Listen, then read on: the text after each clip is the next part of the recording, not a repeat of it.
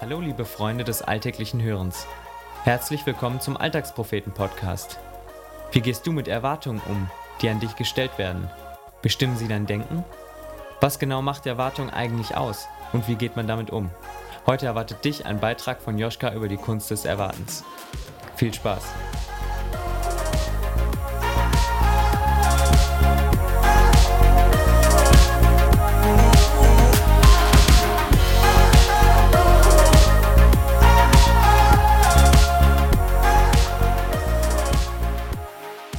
Meinem letzten Beitrag habe ich euch auf eine kleine Gedankenreise mitgenommen, die mich sehr ins Grübeln gebracht hat. Die Frage, die das Erlebte in mir ausgelöst hat, war folgende. Warum habe ich krampfhaft versucht, den Erwartungen eines Fremden zu entsprechen? Erwartung. Laut dem Duden ist das zunächst ein Zustand des Wartens bzw. der Spannung. In zweiter Hinsicht kann damit eine vorausschauende Vermutung, Annahme oder Hoffnung gemeint sein. Erwartungen sind also eindeutig in die Zukunft gerichtet und je nach persönlichem Kontext positiv oder negativ besetzt. Letzteres trifft für mich auf den ersten Teil der Definition zu, ersteres auf den zweiten Teil.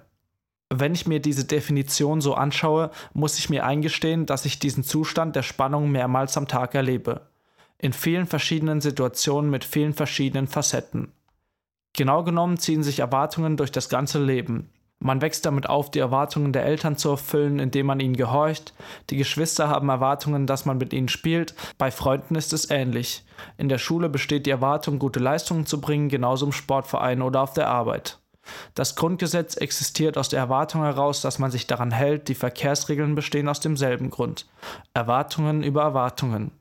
Doch das ist keine einspurige Autobahn, sondern ein bipolares Konstrukt. Genauso wie andere Menschen an mich Erwartungen haben, so habe ich Erwartungen an andere Menschen. Ich erwarte, dass meine Eltern mich versorgen. Mit meinen Geschwistern will ich genauso Zeit verbringen, ebenso mit Freunden. In der Schule habe ich die Erwartung, eine gute Bildung und guten Unterricht zu erfahren. Der Sportverein bietet mir den nötigen Ausgleich, die Arbeit Geld. Grundgesetz und Verkehrsregeln sollen mich schützen. Ich finde es in der deutschen Sprache immer wieder beeindruckend, wie sich die Bedeutung von einzelnen Wörtern ändert, sobald man es in seine Einzelteile zerlegt. Im Begriff Erwartung stecken Warten und Er. Im Zentrum steht also das Warten, jedoch nicht nur. Ich erwarte etwas bzw. jemanden oder etwas bzw. jemand erwartet mich. Das kann sowohl einseitig als auch gegenseitig sein. Warten hat in unserer heutigen Zeit keine allzu positive Bedeutung mehr. Warten ist Zeitverschwendung. Das Problem mit dem Erwarten ist, dass man auf das Ergebnis einer Situation wartet, von der man sich schon einen bestimmten Ausgang wünscht, ihn gar erwartet. Je nach Situation ist das Erwarten in seiner Ausprägung vielschichtig. Manchmal lockerer, manchmal druckvoller, gelegentlich etwas liebevoller, ein anderes Mal fordernder. Letztendlich hat ja jedes Lebewesen Erwartungen an irgendetwas. Katzen wollen gefüttert, Hunde spazieren gegangen und Blumen gegossen werden.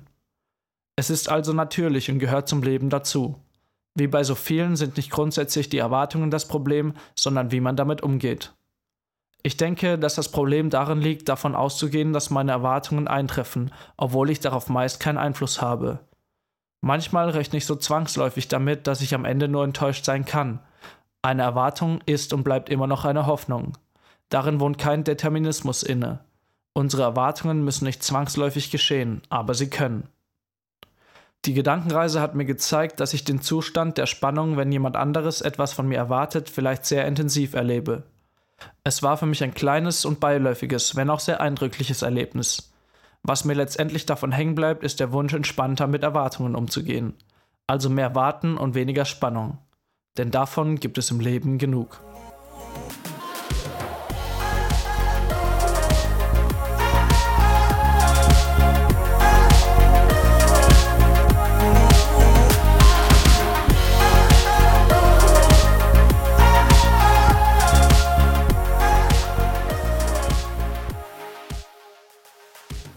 Das war der Alltagspropheten-Podcast.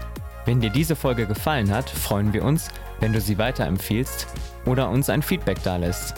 Wenn du unsere Texte nicht nur mit deinen Ohren, sondern auch mit deinen Augen erleben möchtest, schau bei uns im Internet auf www.alltagspropheten.de vorbei und folge uns auf Facebook, Twitter, Instagram und WhatsApp, um keinen Beitrag mehr zu verpassen. Bis dahin, mach's gut und viel Spaß beim alltäglichen Hören und Lesen.